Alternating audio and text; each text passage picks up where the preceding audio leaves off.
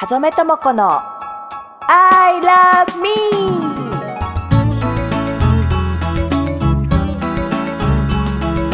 この番組はユータワークスの音声提供でお送りいたします。今週の放送は先週の続きをお届けいたします。で今回ねそのドイツに来た目的がねの一つがねハーブの ハーブを使ったピーリングのねフェイシャルのトリートメント。があるんですけどもその資格をね取りに来たんですよ。まあ日本でも取れる資格なんだ本当は。日本語でねあの日本でも取れる資格なんだけれども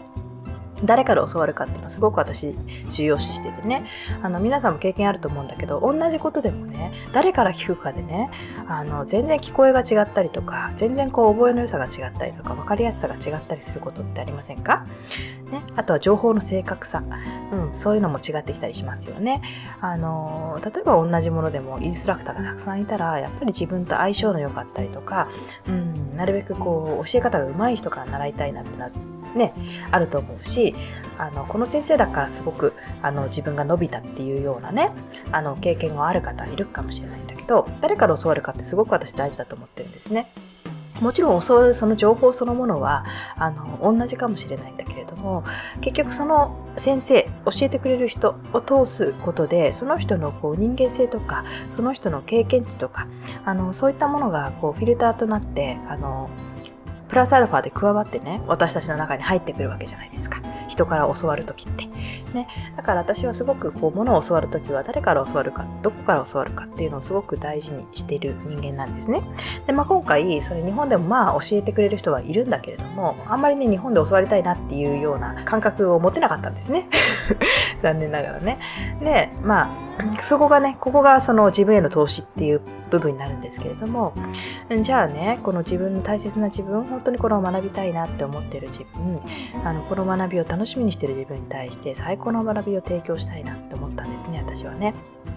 うん、どうしたらいいかな。ね、日本じゃないところで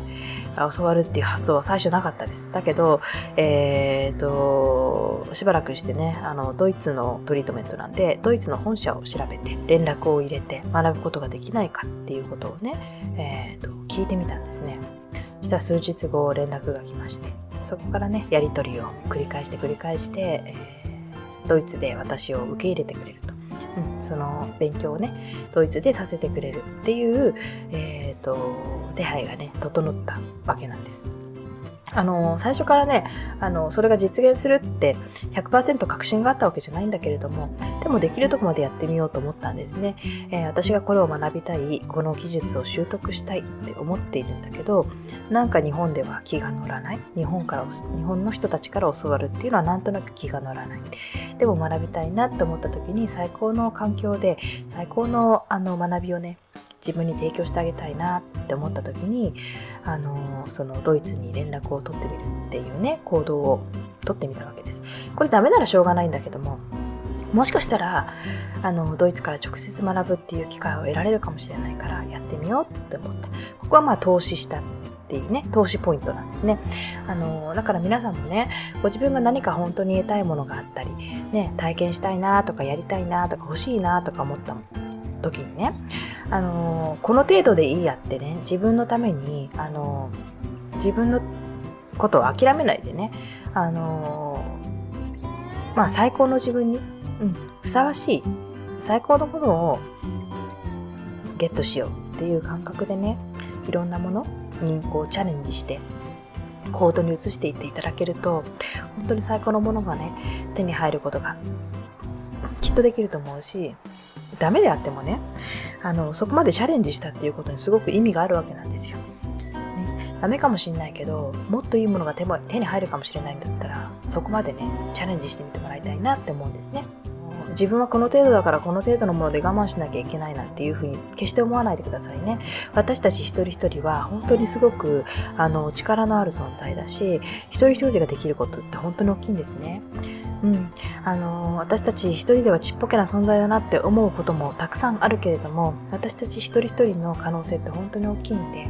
是非自分の可能性とか自分の存在価値っていうものをね小さく見積もらないで、ね、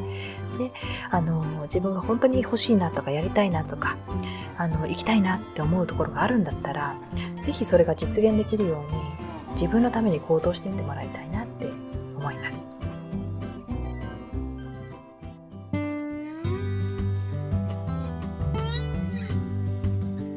今週の放送はここまでです。また Facebook ファンページやブログもあるのでぜひ遊びに来てください。それでは今週も楽しく過ごしましょう。さようなら。